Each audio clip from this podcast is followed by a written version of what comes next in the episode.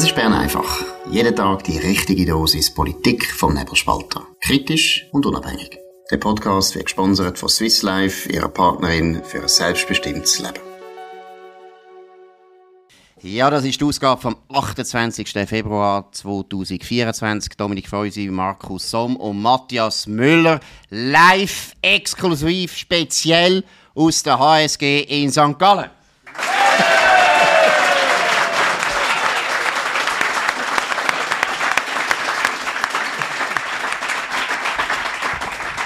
Ja, und zwar sind wir hier auf Einladung vom Offiziersverein HSG. Das ist ganz wichtig. Das sind die besten Leute natürlich der HSG. Deshalb haben wir einen unglaublichen Zulauf. Das ist ja klar.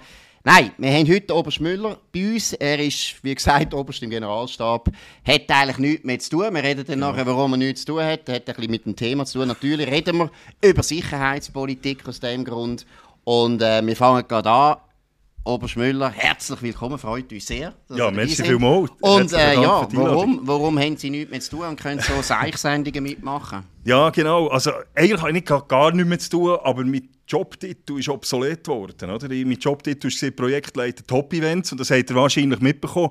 Die Events sind gestrichen worden. Gut, das ist jetzt der letzte Top-Event. Das ist jetzt der genau. letzte. Also das ist jetzt ein Top-Event, aber der kostet Armee nichts. Ja, genau. genau. Darum machen wir das noch. Genau. Ja. Nein, und äh, in dem Sinne ist eigentlich mein Titel obsolet geworden. Natürlich ich nicht, mache, ich nicht nur, ähm, mache ich natürlich nicht nur Events, das ist schon klar. Aber es ist, es ist schon so. Also, das ist natürlich jetzt eine der Folgen von diesen Sparmaßnahmen. Jetzt muss man ja ehrlich sagen, die Armee hat, ich habe das Gefühl, ihr habt ein bisschen Freude gehabt, dass es jetzt so eine riesen Aufregung gegeben hat wegen dieser sogenannten Finanzierungslücke. Oder wie sieht das aus? Ja, sagen wir es so. Wenn wir jetzt, wir haben ja ein Finanzproblem. Und das Finanzproblem ist wie entstanden? Wir haben das Parlament gesagt, bis 2030 bekommt die Armee ein Budget von 1% vom BIP. Und kurz darauf hat das Parlament entschieden, nein, wir machen das bis 35. Jetzt das sieht, wenn man, äh, äh, wenn man das so anschaut auf einer Grafik, ist das nicht so schlimm. Aber fünf Jahre, das bedeutet, dass wir 12 Milliarden verlieren. Und in dieser Zwischenzeit, weil wir ja fünf Jahre länger machen, gibt es neue Lücken, die kommen. Also wir haben effektiv ein Problem durch diese Verzögerung. Und ähm, und jetzt muss man noch sagen, was ist genau was ist noch die Frage? Äh, wie schlimm ist es eigentlich? Also zuerst habt ihr eigentlich Freude daran, ah, oder? Weil natürlich ja, ist jetzt also, ein bisschen Diskussion also, aufgekommen, genau, oder? Und genau um das geht es ja. Also, und das ist genau, also Freude, also mir persönlich, ich bin froh, wird jetzt darüber diskutiert. Und ich bin überzeugt davon, dass wenn wir jetzt gesagt haben, wir stellen jetzt irgendeine Übung absagen, die vielleicht mehr kostet als Air Spirit, dann hätte ich keine Hand nachgeschreit geschrien. Aber jetzt, oder, sobald man Batterie Suisse redet, sobald man Öffentlichkeitsarbeit redet, ja, da plötzlich, plötzlich merkt man, ja, du, jetzt geht es ans Lebige. Und da ist jetzt wird diskutiert. Und das ist das Positive von dieser Sache, dass jetzt über die Problematik diskutiert wird. Und jetzt, dass auch ich wirklich auch nicht den Eindruck, in der breiten Bevölkerung angekommen ist, dass wir gewisse Lücken haben. Und ja. Wie fühlen Sie sich eigentlich noch dreit vom Bundesrat? Oder haben Sie da eher das Gefühl, ja, irgendwo ist denen gleich, was da bei der Armee läuft? Ich denke nicht, dass es nicht gleich ist. Aber vielleicht haben sie noch, vielleicht haben sie einfach ihre Prioritäten setzen sie vielleicht noch anders. Ich meine, weil es ist ja unglaublich, oder? Das ist ein Verhältnisblödsinn. Sie haben vorher gesagt, 12 Milliarden fehlen jetzt dann plötzlich. Und äh, jetzt stimmen wir ab über eine 13. Rente, die kostet etwa 5 Milliarden pro Jahr, zuerst 4, nachher bald 5. Hey, das sind drei 13. Renten, nur drei Jahre, mhm. wo wir Geld verdienen, wo wir einfach ver ver vergüten eigentlich, wo wir nicht ja. brauchen, wo nicht sehr viel bringt. Gleichzeitig haben wir Krieg in Europa und die Leute irgendwo finden, die 13. Rente ist mir jetzt gleich wichtiger als der Top-Event von Matthias Müller.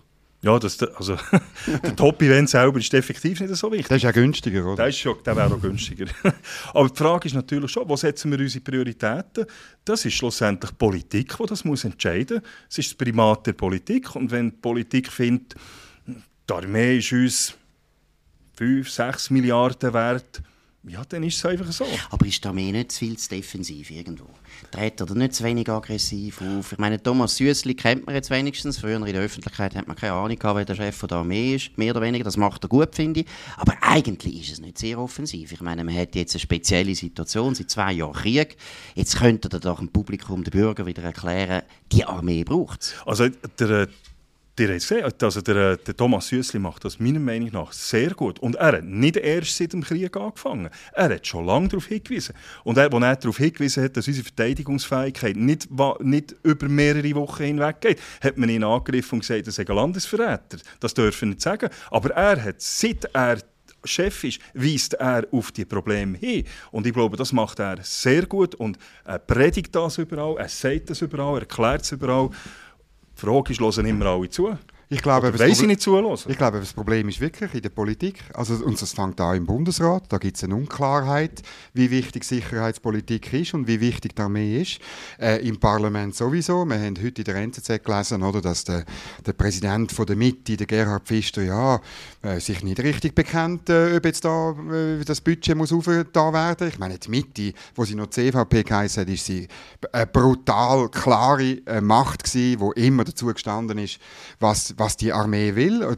Trotz dem ganzen Kulturkampf, ich meine, über, über, über das Thema hat es nie einen, einen, Unterschied zwischen Freisinn und CVP gegeben. Jetzt gibt es den Unterschied, oder? Offenbar. Und die Verwirrung, die Verwirrung ist das Problem, oder? meiner Ansicht nach. Ja, offenbar. Wie gesagt, ich kann nicht, vielleicht machen Sie ja die richtigen Überlegungen. Weiß es nicht. Sie können auch... Da fängt es jetzt gerade an. Das ist eben das defensiv, das müssen Sie nicht sagen. Nein, ihr habt doch recht. Nein, ihr habt doch recht. Ihr ja, müsst doch das uns, auch sagen. Nein, uns ich habe es am Anfang gesagt, uns fehlen, wir haben Lücken. Unsere Verteidigungsfähigkeit ist nicht so, wie es verfassungsmäßig eigentlich müsste sein. Genau. Das ist so, das sagen wir auch die ganze Zeit. Aber noch eins, es ist Primat von Politik. Und wenn Sie finden, das ist nicht wichtig oder es gibt gar keine Bedrohung oder wir brauchen das nicht, ja, dann ist es so. Gut, das müssen Sie das sagen als, als Berufsmilitär, weil, weil die Politik vorgeht. Aber ich staune halt schon. Letzten Samstag äh, Priska Seiler-Graf, SP-Nationalrätin Zürich, Präsidentin von der Sicherheitspolitischen Kommission, die im Tagesgespräch bei SRF 1 sagt, ja, also im Bericht vom Bundesrat stehe dass ein terrestrischer Angriff auf die Schweiz äh, unwahrscheinlich sei. Darum ist es ja nicht so schlimm, wenn man äh, kein Heer mehr hat und keine Artillerie und so. darum, äh, darum lange das, oder? Ich meine, und, und äh, der, der Algorithmus bei YouTube hat mir kurz darauf eine Rede von der Margaret Thatcher reingespielt. Ich weiß nicht, warum der weiß, dass ich gerne... Bei dir kommt immer Thatcher. Bei mir kommt Bei immer Thatcher. Du machst den Computer an, der kommt Thatcher. Genau. Und, nein, und dann hat sie gesagt, sie sagt halt wirklich, äh, das ist irgendwie, wo sie auch das Budget aufgetan obwohl äh, Großbritannien bankrott war, wo sie Premierminister war. Und sie sagt ganz banal, äh, äh, äh, Law and Order ähm, ähm, und, und Demokratie und Rechtsstaat ist nichts wert, wenn wir nicht sicher sind. Punkt. Das will ich wieder mal hören von bürgerlichen Politikern im Nationalen Ständerat. Gut, also der General Priska Seiler-Graf weiß es natürlich besser, aber zum schnell die Fähigkeitslücke, das interessiert mich. Sagen Sie es mal ganz konkret für uns Analphabeten. Genau. Ich bin militärischer Analphabet, habe nur einen RS gemacht, nachher ein WK, nachher bin ich zu der XOA gegangen. Also okay. keine Ahnung mehr, ich habe jetzt das geschafft, was ich wollte, ich habe da mehr abgeschafft. Dank, genau. dank der Politiker von der Mitte. Nein, aber hey, was also, können wir nicht mehr? Was können wir eigentlich noch? Es ist auch ein Zeitfaktor, oder? Wie lange können wir etwas überhaupt noch? Dann kommt natürlich auch darauf an, was ist, was ist wie sieht der Gegner aus, oder? Also das hängt, das hat viele Faktoren. Aber was relativ einfach zu verstehen ist, wir sollten sechs Panzerbataillone haben. Wir können zwei ausrüsten. Zwei? Und wie viele zwei. Panzer sind das? Also wüsste nicht einmal in einem Bataillon, wie viele Panzer. Aber wir können, nein, das ist aber nicht nur mit Panzer, sondern die gesamte Ausrüstung längt für zwei Bataillone. Also vier werden nicht ausgerüstet. Das ist ein Witz. Ja. Da kann man noch das, Defi, das Defilé machen und dann wieder heimgehen. Ja, Besuchstag. Für das hat man, das für das Defilé ja. hat man kein Geld, Markus. Das ist eben die Events, die wegfallen. Top-Event, genau. Und jetzt kommt noch weiter. Wir haben 17 Infanteriebataillone. Wie viel können wir von denen ausrüsten? Knapp die Hälfte, 8. Und jeder hat einfach einen Schuh zum, zum Sparen. jetzt kommt, genau, jetzt kommt noch das Weitere. Hey, wir haben gesehen, ein Lessons learned vom Ukraine-Krieg ist, wie massiv viel Munition verbraucht wird. Jetzt, was hat das Gefühl, was haben wir, haben wir eine Munitionsreserve? Ja, unsere Bevorratung. So, so wie Sie reden, zwei Tage. Ich kann nicht sagen, wie viele Tage, aber ja. unsere Bevorratung... Das ist geheim, oder? unsere, unsere, was ich kann sagen ist, unsere Bevorratung ist ausgerichtet auf die Rekrutenschule. Also Rekrutenschule kann man ausrüsten. Gut. Also es geht, es geht, oder, wir haben Munition, dass wir ausbilden können. Jetzt, in der Rekrutenschule wird nicht so viel geschossen, wie jetzt zum Beispiel in der Ukraine. Wenn Sie jetzt wirklich König wären von der Schweiz, oder wenn Sie jetzt Bundesrat wären von der Schweiz und Sie könnten jetzt wirklich einfach entscheiden, was müssten wir erstens einfach mal eine Hausnummer, wie viel Geld bräuchten wir eigentlich in den nächsten 10, 15 Jahren, dass wir könnten sagen, wenn in 10 Jahren ein Krieg auf uns zukommt, wären wir bereit. Was, wie viel Geld brauchen wir und konkret, was für Waffen brauchen wir? Also wir haben eine Lücke von rund 40 Milliarden Leck du mir. und das wäre eigentlich, das wäre natürlich jetzt ideal. Aber jetzt müssen wir aufpassen. Oder? Auch wenn wir jetzt so viel Geld bekommen aufs Mal, es ist gar nicht möglich. Wir können nicht wie im Mediamarkt gehen, gehen etwas einkaufen. Eine Beschaffung geht 10 bis 15 Jahre. Also wenn wir jetzt von anfangen bestellen, haben wir das Material vielleicht 2035. Vielleicht 2040. Jetzt das Positive ist, in anderen Ländern geht das ähnlich. Die können auch nicht irgendwo einfach holen. Gut, aber, der Russen nicht, oder? Der Russen Die fahren, die fahren jetzt die Rüstungsindustrie auf. Aber oder, das muss auch bewusst sein, wir können die Lücke, auch wenn wir jetzt, also die Deutschen haben ja 100 Milliarden gesprochen sofort, man kann das noch nicht einfach das Gefühl haben, jetzt ist, sind die Lücken geschlossen. Das geht, das geht lang. Und wenn wir, und wenn ich jetzt sagen, ja, was, was wollen wir, was, was für, für, wir brauchen sicher ähm, bodengestützte Luftabwehr, dort haben wir den Da gibt es einen Beschluss, oder? da gibt es einen Beschluss. Patriot. Genau. genau. Also dort, das müssen wir können beschaffen. Wir müssen, äh, Artillerie sind wir sehr veraltet. Ja, das, ist, das sind alte Systeme, die wir haben. Also Die- ist Panzerhaubitze, Panzerhaube, 100, Sie haben gesagt, 109. 119, die ist aus den 50er Jahren, oder? Und die, die, sind, die sind 20, 30 spätestens sind die weg. Oder? Also haben wir keine Artillerie mehr. Nein. 2030 2030 haben wir keine Artillerie mehr, keine Panzer mehr. Panzer, äh, Rad, äh, Schützenpanzer, Radschützenpanzer werden sind auch irgendwann jetzt in den nächsten, also in den nächsten 20 Jahren verlieren wir 20 Systeme. Oder? Gut, jetzt ist das grundsätzliche Problem, oder, um das Thema zu, aus- zu erweitern, ist, die Leute in der Schweiz haben immer noch das Gefühl, ja, es gibt sowieso keinen Krieg. Wie ist die Sicherheitslage von der Schweiz? Wie würden Sie die beschreiben? Also die ist, also ich muss schon sagen, wir, können nicht von, also wir haben keine Bedrohung von heute auf morgen. Also wir sind in einer komfortablen Situation, schon von unserer Lage her, von geografischer Lage her. Aber wer kann sagen, was in 10 Jahren ist? Wer kann sagen, was in 15 Jahren ist? Oder? Die meisten waren auch völlig überrascht am 24. Februar 2022. Oder? Und äh, was hat man gesagt? Hat immer geheißen, mit der Armee 21, ja, man, kann, man, muss nur, er, ähm, äh, man muss nur Wissen erhalten, weil man hat ja eine Vorlaufzeit von 10 Jahren. Genau. Man hat immer vom Nicht? Aufwuchs, Aufwuchs, haben wir gesagt. Ja. 90er-Jahre-Style. Es, es ist nicht einmal ganz so falsch, weil wenn man Mhm. jetzt mal angeschaut hat, wann hätte der Auf Aufwuchs angefangen? 2014 wahrscheinlich. Eigentlich schon, ja. Oder? Aber wir haben alle geschlafen. Aber auch, es, es braucht ja auch noch irgendjemanden, der sagt, hey, heute fängt der Aufwuchs an. Das Genau. getraut sich ja auch niemand. Oder? Und sagen, wir haben keine Bedrohung. Ja, heute vielleicht nicht, aber wie sieht die Welt in 10 Jahren aus? Wie sieht sie in 15 Jahren aus? Und dann können wir nicht in 15 Jahren sagen, so, jetzt, jetzt posten wir das Zeug, jetzt fahren wir die Armee auf. Es ist nicht möglich. Ja, nein, und Sicherheitspolitik basiert ja auf dem Prinzip von der Abschreckung. Das ist das einzige Prinzip, das immer funktioniert Genau. hat. Und dann muss man eben parat sein, bevor die Bedrohung da ist, weil sonst hat man keine Abschreckung. Genau, und das- Aber das versteht niemand mehr in der Halle vom Bundeshaus. Und Wirklich was, niemand. Das ist ein wichtig, finde ich ein wichtiger Punkt. Verteidigung fängt ja nicht erst Genau. mit der Landesverteidigung an, wenn's, wenn, wenn geschossen wird.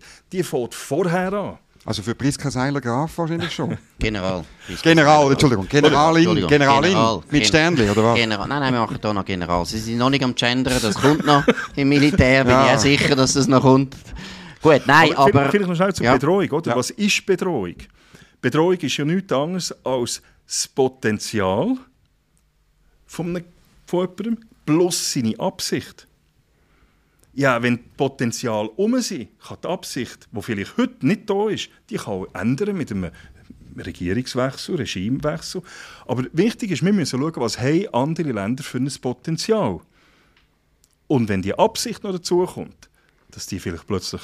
Und dann wird es eine echte Bedrohung. Ich würde das jetzt noch zuspitzen, was ich gesagt habe. Wir könnten nachher beim Ukraine-Krieg, wo wir auch noch darüber reden wollen, ein bisschen auf das eingehen. Aber ich würde es zuspitzen. Ich glaube, mit dem wachsenden Potenzial wächst eben auch die Absicht. Das ist der Witz. Das ist ein bisschen da, wo ich bei den oft so. Chinesen vermute. Oder? Bei den Chinesen fragt man sich, wieso rüstet ihr auf wie verrückt? Irgendwann kommt dann die Absicht, dass man... Also ich habe das Gefühl, wenn man Waffen hat, wird man mit denen etwas machen.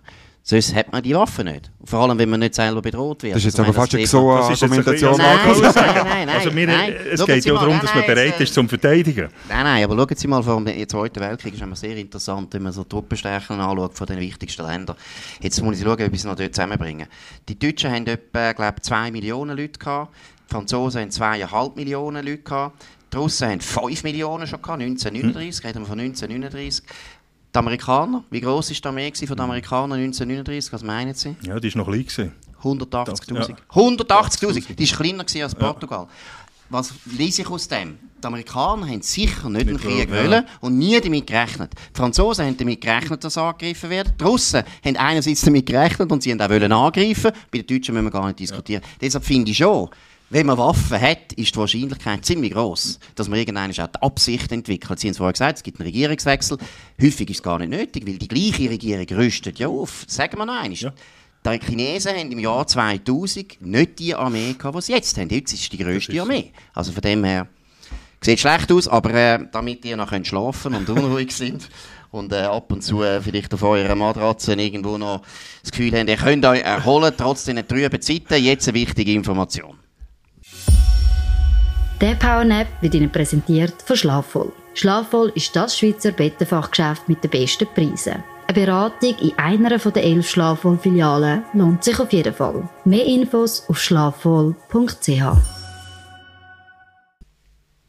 Gut, jetzt sind wir ja ausgeschlafen. Jetzt kommen wir aufs nächste Thema, wo ein schwieriges Thema ist. Nimmt mich Wunder, was Ihre Haltung da ist. Es geht ja darum, dass viele Leute sagen, ja, also gut, ist schon recht, die Sicherheitslage ist vielleicht ein bisschen schwieriger geworden, aber die Schweizer Armee, die kann nie überleben in einem Krieg ohne Kooperation und wir müssen eigentlich am besten Gewisse Leute sagen, ja, am besten schließen wir uns gerade der NATO an, wie die Finnen und Schweden, die sind ja auch immer neutral gewesen, warum nicht? Oder dann sagt man, ja, wir müssen unbedingt die Kooperationsfähigkeit ausbauen und entwickeln. Wie ist da Ihre Haltung jetzt als Offizier Ja, also die NATO kommt gar nicht in Frage. Also das, das will auch nie, also, in der Armee? also der Chef der Armee will das nicht. Das ist kein Thema, irgendein NATO-Beitritt. Jetzt muss man dann noch eins sagen, die, die von dem so sagen, ja, wir könnten ja in die NATO, es wäre billiger und so. Das stimmt eben nicht. Die NATO würde uns gar nicht nehmen. So wie wir den Zustand, den wir heute haben. Und weil wir auch nicht genug Geld ausgeben vom BIP. Weil die, wollen nicht, ich meine, die haben gar kein Interesse, dass wir kommen. Ja, wir haben schöne Gamellen. Wir haben schöne Gamellen. Genau. Das, würde, das würde schon noch Genau. gefallen, oder? Aber das muss man sich einfach auch mal bewusst sein, oder die, die das Gefühl haben, ja, das wäre viel einfacher, wir gehen in die NATO und so weiter. Nein, das ist gar nicht möglich. Die wollen, die wollen jemanden, der etwas bringen kann, der etwas mit an den Tisch bringt. Können wir momentan nicht. Zur Kooperation, das ist jetzt auch eben ein Thema, das jetzt gerade in den letzten Jahren viel aufgekommen ist, weil die Armee auch gesagt hat, und Chef der Armee, dass wir ins Ausland sollte trainieren Und das ist noch nicht, das ist dann noch keine Allianz, ins Ausland zu trainieren. Und das werde ich schon, auch, schon auch eben mal betonen. Warum ins Ausland trainieren? Also, wieso wäre das, und da bin ich jetzt auch der Meinung, ich bin, ich bin völlig gegen Allianzen und alles, aber ich bin der Meinung, das müssen wir machen. Warum? Wir haben, wo wird der Kampf heute geführt? Schauen wir die Schweiz mal an. Die Schweiz ist eigentlich nichts anderes als eine grosse Stadt. Es ist ein urbanes Gelände. Der Kampf wird im urbanen Gelände geführt. Wie sehen die urbanen Städte, die Städte aus? Fünfstöckige, zehnstöckige Häuser, Gassen, unterirdisch und so weiter. Ja, jetzt haben wir zwei Häuser- und Ortskampfanlagen. Euli und Nalle, Wallenstadt und in Bühr. Und die haben 17 Häuser, die haben zwei Stück. Also das sind kleine Dörfli, das ist ein Bauerndorf. Äh, dort wird der Kampf nicht, dort wird der Kampf nicht geführt. Jetzt, wenn wir natürlich auf Deutschland oder Österreich gehen, wo größere Anlage hat, dann können wir das auch mal trainieren. Und das müssen wir in Gottes Namen auch können trainieren. Aber man könnte ja auch einfach äh, den Kreis 5 in Zürich evakuieren. Ja, okay. Und äh, Ja, das machen sie in Gaza auch. Genau, in genau. Gaza. Also. überhaupt kein Problem. Nein, ich finde auch Kreis 5 wäre gut, wäre gut zum gut zu üben. Die Stöcke sind auch 5 Stöcke. Das ist gut. Nein, aber was ich noch wichtig finde, oder, wenn wir jetzt über das reden, das ist offensichtlich, aber ich würde mal erstens betonen, letztlich, erstens ist es nicht gegen die Neutralität, also im Prinzip ist das schon im Hager Landkriegsordnung Genau. äh, drin, dass der Neutrale darf sich vorbereiten auf den Bündnisfall, wo immer erlaubt ist, sobald er angegriffen wird. Er Genau. darf, sobald Genau. wir angegriffen werden, dürfen wir.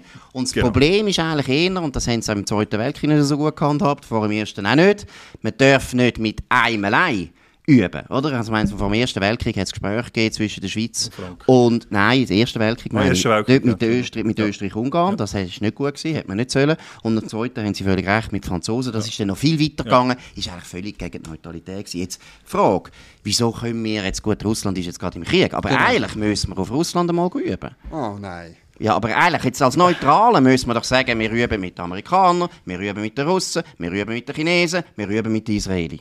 Ja, also wir, sind ja, also wir haben ja in Russland, jetzt schon ein paar Jahre nicht mehr, aber wir haben ja mindestens einen Offizier gehabt, der dort in den Kurs gegangen ist. Also der, der, der Austausch hat stattgefunden. Aber im Kalten Krieg hat man das nicht gemacht, Nein. oder? Gott sei Dank nicht. Nein, also ich finde eben, symbolisch finde ich es Ja. wichtig. Eigentlich finde ich das wichtig. Aber man könnte mit den Indern oder mit den irgendwie, also weißt, man kann ja Gut, noch ein die Frage weiter ist natürlich nachher auch, was bringt uns das? Oder? Wenn Ja, wir, ja. mit, wir müssen ja, das Einzige, was uns etwas bringt, ist eigentlich mit einem Nachbar. Mhm. Oder wenn, zum, wenn wir angegriffen werden, dann ist ja auch die Nachbarn betroffen. Da bringt es uns nicht wahnsinnig viel, ob wir jetzt mit Island noch üben, wo die Mhm. haben keine- Armee, aber, äh, oder mit, mit Indien oder irgendetwas. Und Oder? Also- mit Österreich mit und dann, Österreich, und dann genau. könnte man ganz Vorarlberg wieder zurückholen, oder? Das ich, Gut, aber Österreich... ja die, freiwillig. die Wallgau-Kaserne hinter Feldkirch, die kannst du mit der Pfadi Sarganse kannst du die Genau. erobern. genau. Aber jetzt einmal zurück zu der, einfach zu der technischen Frage. Eben, müssen wir aber wirklich mehr üben mit der NATO? Sie haben das eine gesagt, ist eben der urbane Krieg, Mhm. aber gibt es noch andere Gründe, warum wir einfach unbedingt müssen, mit grossen Ländern, die rauskommen im Militär, üben? Oder wären, Also wir, wir- wären wir sonst nicht mehr in der Lage, uns selber zu verteidigen? doch, natürlich schon. Aber eben, wenn, wir nachher, wenn es so weit kommt, dass wir müssten, wenn wir Angriff, wenn jetzt wir in einen Krieg verwickelt werden und wir müssten ein Bündnis machen, wäre es schon gut, wenn wir vielleicht gemein, die gemeinsame Sprache reden, gewisse Sachen miteinander wissen, weil mich dann lenkt die Zeit nicht mehr, um die, die, das noch zu regeln. Also von dem her ist es sicher nicht schlecht, wenn wir mit unseren Nachbarn äh, gewisse ja, ge- gewisse Übungen machen. Es- ist auch zum Teil, um zu sehen, wo stehen wir eigentlich überhaupt, oder? Ich bin überzeugt, wir sind gut. Aber das ist auch mal zum Schauen, wo stehen wir. Macht man nicht auch einen Fehler, dass man einfach immer viel zu laut über alles das Zeug redet? Ich meine, während dem Kalten Krieg hat die Schweiz immer kooperiert mit der NATO. Man hat, äh, auf England ist man gegangen für Special Forces zu üben. Umgekehrt sind die Engländer gerne in die Schweiz gekommen, weil sie da können scharf schiessen oder? Weil es hat total enge Beziehungen gegeben, zu Amerika sowieso. Und man hat es aber nicht an die grosse Glocke gehängt. Das ist nicht immer jeden Tag im Tagesanzeiger gestanden mit einem Kommentar weg, weg, weg. Wobei, das ist ja heute auch noch, ist auch noch so. Ja, aber es ist jetzt wird die ganze Zeit Ja, aber das ist natürlich jetzt etwas anderes, wenn wir plötzlich mit Infanterie oder mit, oder mit, der, mit, mit, ja, mit einem Impfbataillon oder Aber Panzerbataillon kann man das nicht geheim etwas- behalten? Ja, Müsst ihr der- eigentlich immer alles sagen? Müsst ihr Also, immer alles also sagen? da wird das wird ja schon schwimmen. Wir sind immer noch eine Milizarmee, oder? Also, und das ist, es ist ja auch Freiwilligkeit. Also die, wir müssen ja die Leute auch fragen Mhm. und die Leute müssen sagen, ja, ich will, ich komme mit und so weiter. Also das, das, das, nein, das, und es ist auch nicht korrekt. Also wir, müssen ja, wir sollen transparent sein. Und wie weit sind wir jetzt da? Also gibt es jetzt dann bald mal irgendeine gemeinsame Übung, Häuserkampf in Also, die, Deutschland? also die, die Idee ist, dass nächstes Jahr eine Übung in Österreich stattfindet. Mhm, gut. Jetzt gehen wir weiter zu einem ganz wichtigen Thema. Wir haben es schon erwähnt, am Sonntag ist nochmal Abstimmung und da geht es um die 13. Rente. Die muss man unbedingt ablehnen, genau auch deswegen, was wir jetzt besprechen. Wenn immer die Leute kommen und sagen, wir haben kein Geld für die Armee, dann haben wir auch für die 13. und vielleicht auch die 12. Rente kein Geld mehr. Jetzt ganz wichtig, hört die Nachricht. Am 3. März stimmen wir über zwei Vorlagen ab. Die Renteninitiative der Bürgerlichen und die 13. AV-Rente der Gewerkschaften. Hallo zusammen, ich bin Melanie, 25 und setze mich dafür ein, dass meiner Generation kein Schuldenberg überlassen wird. Und ich bin Maya, ich bin 73 und wette, dass meine Enkel auch noch eine Rente bekommen.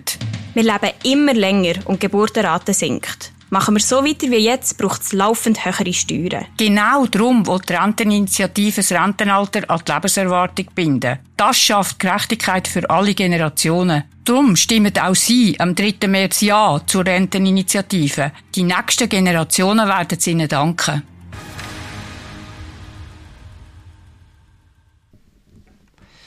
Gut, dann würde ich gerne jetzt zum Schluss noch ein bisschen über die geopolitische Lage reden, vor allem natürlich der Ukraine-Krieg. Das ist natürlich für jede Armee sehr wichtig, das auch zu studieren, was da läuft, weil letztlich ist das immer, ja, man muss ja immer irgendwie die aktuellste Bedrohungslage können einschätzen. Zuerst vielleicht mal, was, was sehen Sie, was lernen Sie? Also wir, wir, wir kann mehrere Lessons learned jetzt ziehen aus diesen zwei Jahren Ukraine-Krieg. Also ich zähle vielleicht ein paar auf. Also zuerst ist mal die Bedeutung der Dro Drohnen. Das ist ein richtiger Disruptor. Also die Drohnen haben enorme Bedeutung. Also das, das hat man gesehen. Das, da kommt man nicht mehr weg. Das ist, eine, das ist eine Revolution auf dem, auf dem Kriegsfeld. Nachher, was ich schon angetönt habe, ist der enorme Munitionsverbrauch. Das ist enorm. Oder? Und mir hat das, das Gefühl gehabt, so Irak, Golfkrieg, oder? Ja, der Krieg mhm. wird nur noch ganz präzise durchgeführt, mhm. oder? Ein Schuss, ein Treffer und so weiter. Ver vergessen. ein Schuss, das? ein Russ, oder? Das, ist, das ist ein bisschen länger her. Nein, es wird, es wird wirklich... Aber wieso ist jetzt das? Wieso hat man jetzt da so viel Munition gebraucht und beim Irakkrieg nicht? Ja, gut, das ist von Geografie her ist schon ein bisschen anders. Und es sind natürlich schon auch, es sind zwei unterschiedliche Gegner, oder? Also, aber ja, es ist jetzt, wir sehen das jetzt auf dem, in dieser Geografie, in diesem Gelände, mit diesen Waffensystemen, die beide haben, es wird enorm viel Munition gebraucht. Und das, sind sich, das ist kein Land be bewusst gewesen. Und das ist etwas, wo, also die NATO, die hat zu wenig Reserven. Und wir haben auch keine Rüstungsindustrie mehr. Und wir haben keine Rüstungsindustrie, genau. Gut, aber es ist schon so, oder? Man hat gemeint, dass der, der Krieg, der statische Krieg in Schützengräben mit Artillerieduell, wo über Wochen und genau. Monate sich hinziehen, das, das, das, das, wissen wir von Verdun, das hat es im Zweiten Weltkrieg schon weniger gegeben und, äh, und, und eben in, nachher später in Vietnam hat es das ja. nicht gegeben, das hat es nicht gegeben, ähm, ähm, auch in den in der Kosovo-Krieg und, und äh, der Folgekrieg, Zerfallskrieg von Jugoslawien und so weiter. Wir haben das Gefühl gehabt, das sei vorbei. Das sei vorbei. Das sei wirklich, das kommt nie mehr zurück und ich kann mich auch, darum hat man auch die Artillerie schon in den 90er Jahren, in den Nullerjahren geschwächt. Genau. Ich kann mich an Debatten im Ständerat erinnern, wo, wo, wo, wo Leute, die weit, äh, oberst im Generalstab, Ständerat gesagt haben, ja, ja, also ein paar äh, Artilleriebataillon zum, zum Know-how behalten können wir noch behalten. Aber das ist wirklich, das ist völlig etwas Neues, dass es immer noch gibt. Genau, und das ist auch etwas, wo niemand kein Experte kann voraussagen, was wirklich passiert. Also muss man sich doch auf jede Möglichkeit vorbereiten. Und so, so die Behauptungen, das kommt nicht mehr, das mhm. wird es nicht mehr geben, mhm. das, ist, das ist das Absolute. Oder? Wir, wir können alle in die Zukunft schauen. Absolut, ja. Das, das sind ja immer die Vorwarnzeiten, die es angehen. Ja. Oder? Jetzt haben wir zehn Jahre Vorwarnzeit. So ein Witz. So ein Witz. Hat, man ha hat Hamas eine Vorwarnzeit gegeben vor zehn Jahren? Ich glaube nicht. Also es geht relativ schnell, genau. so ein Angriff. Das hat auch niemand erwartet. Ja, hat niemand so erwartet. Und was oder? ich eben nicht verstehe, muss ich ganz ehrlich sagen, Zuerst haben wir jetzt Russland gehabt, völlige Überraschung. Nachher haben wir gehabt Hamas, völlige Überraschung. Wieso kommt jetzt nicht die dritte völlige genau. Überraschung? Genau. Selbstverständlich kommt die. Genau. Und eben, vielleicht noch, noch weiter zu, zu, zu lernen, was ja. sehr interessant ist, finde ich persönlich jetzt, ist das, der Leadership-Stil. Mhm. Und die Ukrainer haben recht viel Erfolg gehabt, weil sie, haben, sie führen mit Auftragstaktik. Also so wie wir auch in der Schweizer Armee. Noch nicht so lange, also das haben sie erst seit, der, seit 2014 von den Engländern übernommen.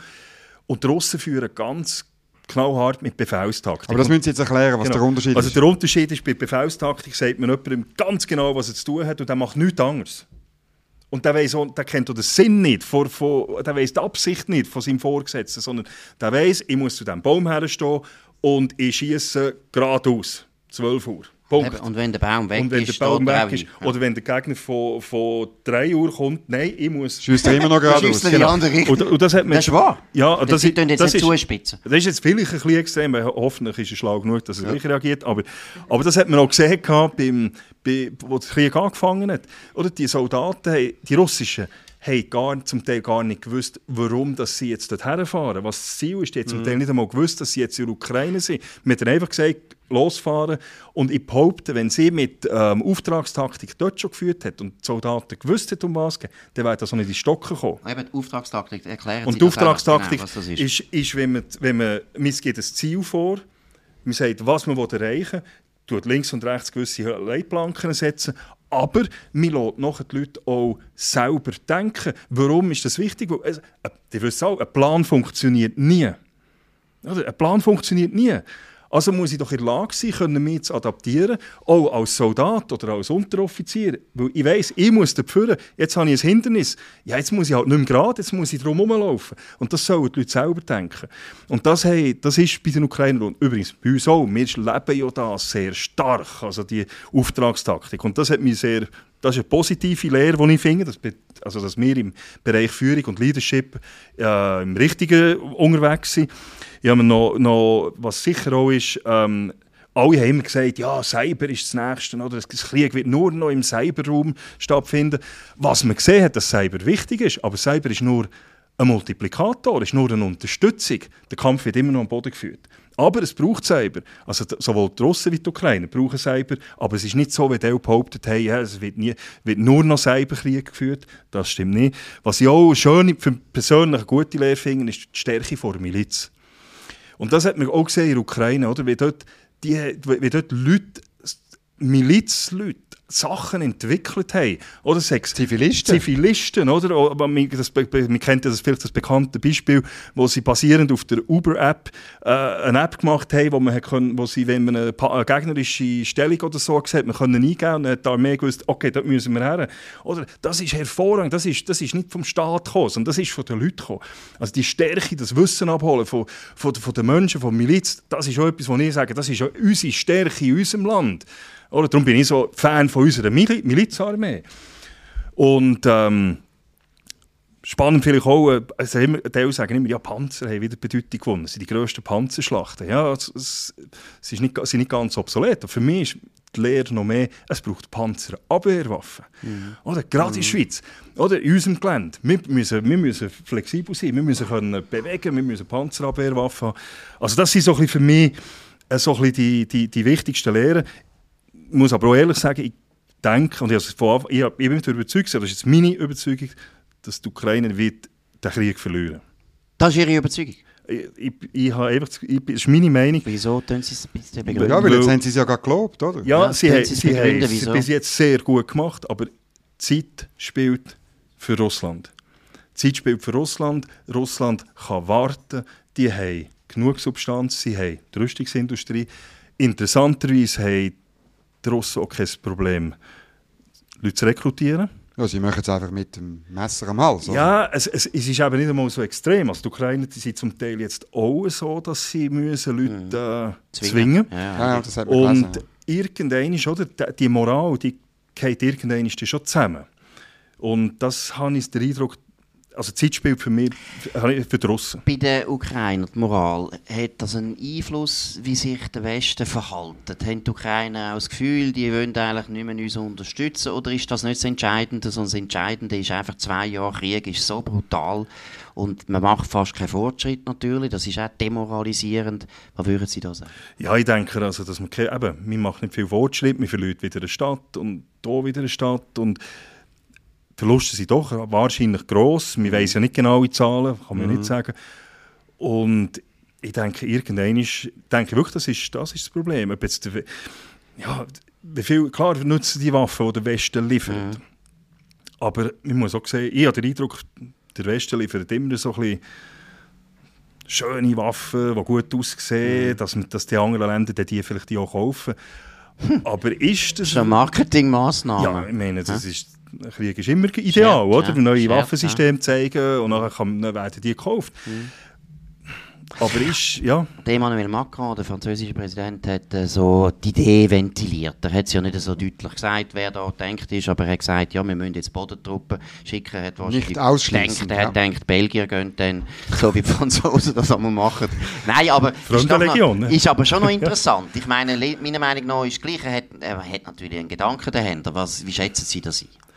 Ja, also mir das jetzt noch, mir das noch schon noch spannend, dass er das sagt und es ist ja also auch von Bedeutung her, wenn man so etwas sagt. Also das ist nicht ganz ohne, vielleicht, keine Ahnung, warum dass er das sagt, was seine Idee dahinter ist, vielleicht will er auch von anderen Problemen ablenken und jetzt auf das weiß man auch nie. Ich, ich kann mir einfach nicht vorstellen, dass französische Truppen dort hergehen. Kann ich mir heute nicht vorstellen, außer eben vielleicht die Fremdenlegion.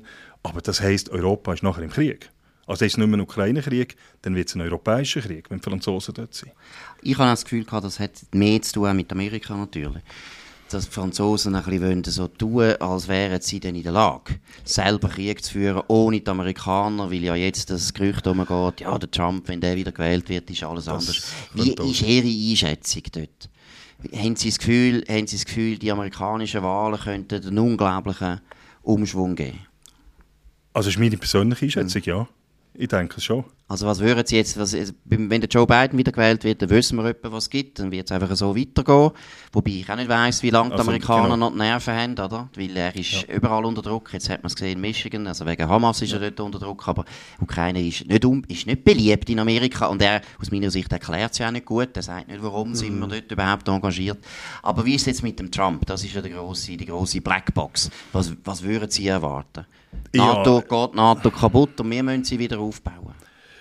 Ja, also ich meine, er hat, also, ich muss natürlich auch sagen, er hat natürlich, als er das gesagt hat, er würde sogar Gegner äh, motivieren, äh, die, die, die, die es, äh, keine, ihre Zahlungen nicht vollziehen, dass er die, die sollen sie sogar angreifen. Das ist natürlich auch, äh, ist natürlich auch ein super äh, Satz gesehen, kurz vor der Münchner Konferenz. Also er hat sich da wieder positioniert, er hat mir von ihm, äh, er macht er macht das geschickt. Es ist Ja? Wahlkampf. Es ist ist Wahlkampf. kurz vor Also das South ist- Carolina Genau. Primaries. Also- Und alle haben gerade davon zittern und tun, oder? Und er kann natürlich sagen, seht ihr, ich sage etwas und ganz, ganz Europa Genau. zittert. Alle, äh, alle Staatsleute und wenn der Biden etwas sagt, schaut, nie, äh, schaut niemand, oder? Das ist natürlich, alle ein, es ist, das ist psychologische Kriegsführung, Wahl, Wahlkampf auch.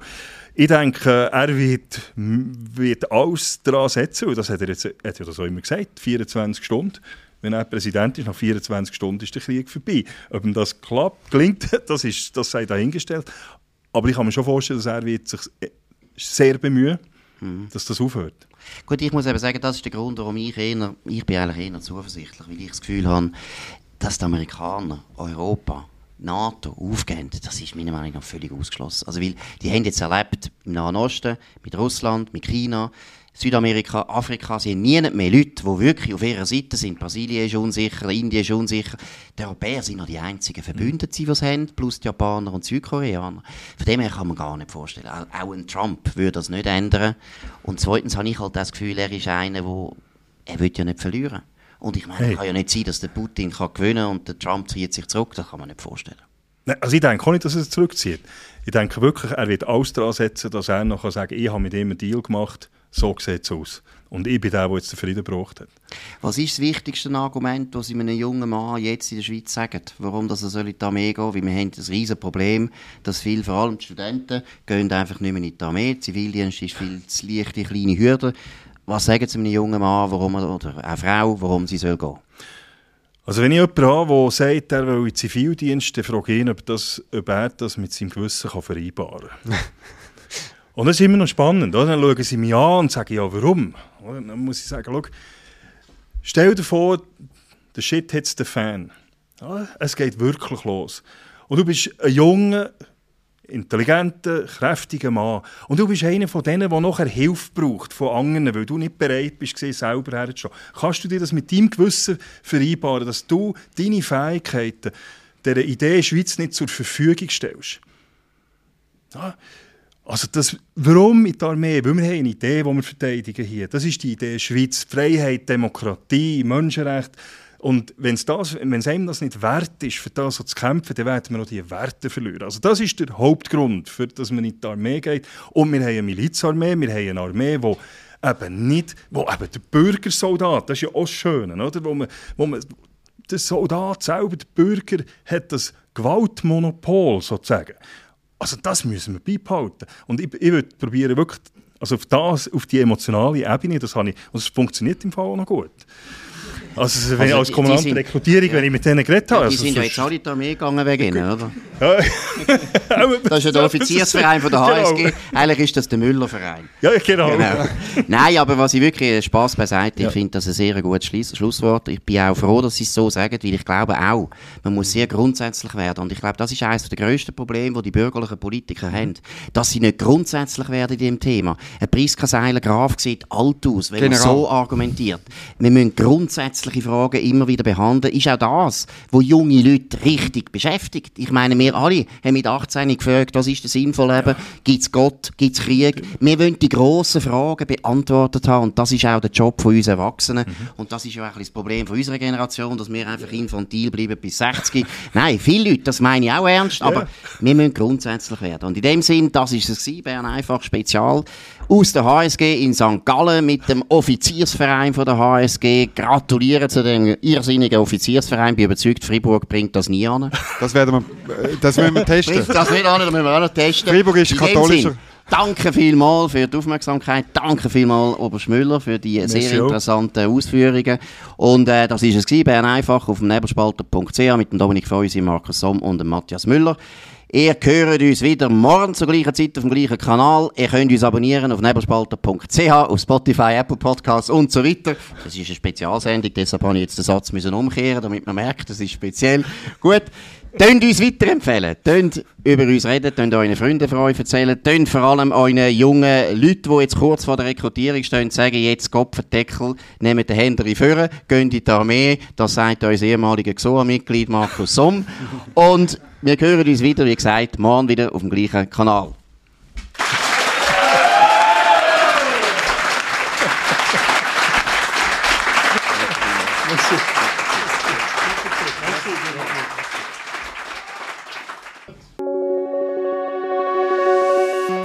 Das war Bern einfach, gesponsert von Swiss Life, ihrer Partnerin für ein selbstbestimmtes Leben.